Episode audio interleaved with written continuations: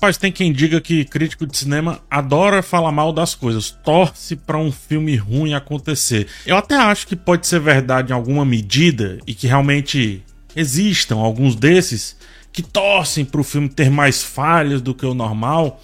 É, mas assim, eu vou contra isso no geral, sabe? Imagine você no trabalho e aí você torce para que você tenha um dia ruim no trabalho, uma reunião ruim, um relatório de resultados ruim. Não faz sentido, é, é contra-intuitivo para mim. Então, dito isto, Cavaleiros do Zodíaco, o início é terrível e por isso eu tô tendo um péssimo dia de trabalho. Me aceitem assim, por favor. O filme é feio, desconjuntado, desrespeita inclusive os fãs, sei lá, que já se propuseram a fazer um filme de 30 segundos pro TikTok. É um despautério, assim, sem limites.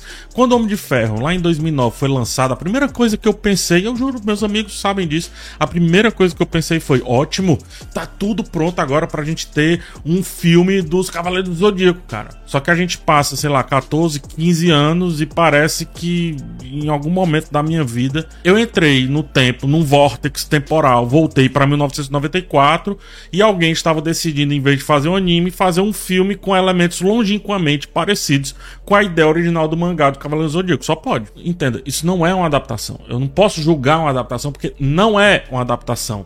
É o exato oposto. É uma é uma inadequação cujo único objetivo é como fazer o original parecer simplesmente ridículo em todos os aspectos possíveis e impossíveis de imaginar.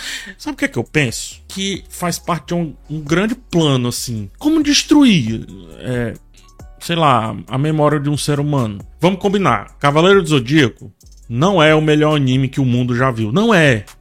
Mas para muitos brasileiros, franceses também e alguns outros países, eu acho que alguns poucos americanos, não os que estão aqui nesse filme, é, os roteiristas no caso, né? Acho que para algumas pessoas esse material base é um marco enquanto consumidor de cultura pop. Para mim é, pelo menos. As opções talvez fossem tão escassas que aí, beleza, Cavaleiro Zodíaco parecia uma coisa muito além, assim, etc. Então, se o que sobrava era ver o Seiya descobrindo como derrotar o Cavaleiro de Leão pela enésima vez, nem que seja como fruto, assim, de alguma síndrome, mas isso tem que ser respeitado, né? Não? Absolutamente Nenhum micro sentimento daquele longínquo anime existe aqui no filme. A honra de quem não desiste é despedaçada por linhas de diálogos assim repetitivos, enxutos, a modulação da emoção que faz uma luta parecer mais um embate de memórias e traumas e vivências de passados é substituída por devaneios que mais lembram a dor de cabeça. A trilha sonora, coitada, eu acho que eles perderam o direito da trilha sonora no meio do filme. Disseram assim, cara, deixa só umas notinhas, só pra gente enganar os bestas mesmo. Ela é tão sussurrada, a música, o tema, digamos assim, é tão sussurrado que é como quem diz assim: eu posso entrar? E todo mundo. Tô fazendo um filme aqui, silêncio aí, trilha sonora. A única coisa adaptada corretamente é que o Seiya só tem camiseta vermelha. E é insuportavelmente chato. É só isso que é adaptado correto. O problema é que esse lance dele ser insuportável aqui, né? Só tem ele. Então não sobra nada pra gente se apegar de bacana. Os temas centrais são amplamente ignorados. O Wiki. o Wiki vira o cara da TI o Cosmo vira, sei lá, um, um, vírus. Vamos tirar o Cosmo dessa pessoa. Gente, que é isso? Eu acho que tem uns três filmes em um só. Qualquer ser humano, assim, que já editou um vídeo, assim, no Instagram, TikTok, sabe que é absurdo, assim. A montagem desse filme é absurda. É, é uma aula de como você não fazer, ou seja, é uma aula avessa, né? Ó, presta atenção. Prendem um cara, né? Acho que na tentativa ali de fazer um Shiryu negro e tal, mas desistem depois de alguma recepção de algum diretor, produtor responsável, dono de parte do direito que é lá do Japão, né? Aí não tem coragem de fazer uma parada dessa.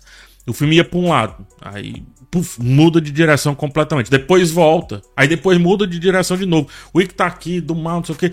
Rapaz, agora a gente precisa. Gente, calma.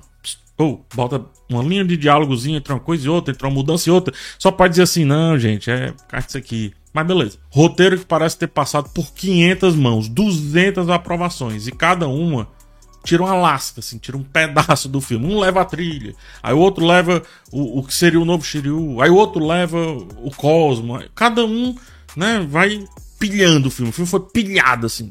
Pessoas foram sorrateiramente lá arrancando pedaços dele em algum momento. Perceba o tanto de frase que só começa Então existem outros como eu? Vocês trouxeram outros pra cá? Sim, beleza, e aí? Vamos debater esse tema?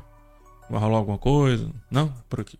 Vou ficar por aqui mesmo. Tudo é substituído por uma história assim, fajuta de um Cassius, dono de um ringue clandestino que ajuda a traficar o cosmo. Pra salvar uma pessoa, não sei lá em que momento que a pessoa ficou daquele jeito. Que eu não tenho apego nenhum, eu não lembro nem o nome dela. E aí é aquela coisa, não dá para perguntar quem aprovou esse filme, porque o problema foi justamente 200 pessoas aprovaram. Acho que é isso. É aquela, né? Cachorro de dois donos morre de fome. Cachorro de 200 donos vira um ornitorrinco. E ainda fica com fome, tá? Com sede, doente, triste, deprimido, amargurado, abandonado, achincalhado, entregue às traças, perdido, cambaleante, seja lá o que foi. Agora sim, nunca o título Senseiya, que é o título em japonês do anime, fez tanto sentido, cara. A única honestidade do filme é aceitar que tudo gira em torno do Seiya e que os demais estão ali só para pavimentar o caminho pro cara fazer o gol sozinho, assim, sem goleiro, sem nada, né? E comemora sozinho, tá? Parte do prazer de Cavaleiros do Zodíaco, eu acho, é a união deles, né? Dessas diferenças deles perante esse bem maior que é, no caso, salvar Saori, Atena ou o mundo, quer que seja. São garotos órfãos que tiveram a vida toda voltada a uma coisa só e por isso literalmente eles dão sua vida em troca dessa missão, né? E é que a ideia não é colocar um cara birrento para com tudo e todos, absolutamente tudo que tem que proteger e do nada vender que ele vai proteger tudo. Deuses na Terra? Ah, por que não? Vamos lá revelar isso numa mesa de café da manhã. Propaganda de margarina. É, gênios, gênios. O polonês Tomasz Baginski ele não dirige um filme. Ele dirige um antifilme sobre alguma coisa. Todo mundo tá invertendo a sua personalidade do nada. Ceia, hora odeia, hora ama. A mãe de Saori, hora ama, hora odeia, hora ama de novo, hora não sabe mais nem onde é que tá. O pai, hora é um idealista, hora é vilão. Até mesmo o Ikki, cara. Hora é o cara da TI, hora resolveu fazer a limpeza do escritório ele mesmo. As armaduras são qualquer coisa menos funcional. O Elmo esconde o rosto justamente para tudo virar CGI, né? Mas nem mesmo o CGI funciona, pelo contrário, é uma das piores coisas do filme.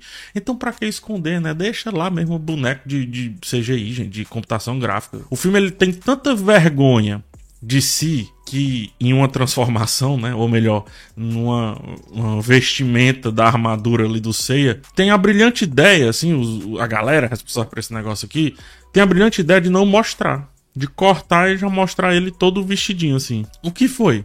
Perderam o direito da música e correram para cortar essa cena antes de lançar o filme para não levar multa? É, só pode, né? Não sei. É, hoje em dia fazer filme sobre coisas antigas tem sido mais fácil, cara. A cada dia que passa, a minha geração ela vai ficando mais nostálgica, uma vez que agora o foco são os anos, os anos 90, não é mais os anos 80, né?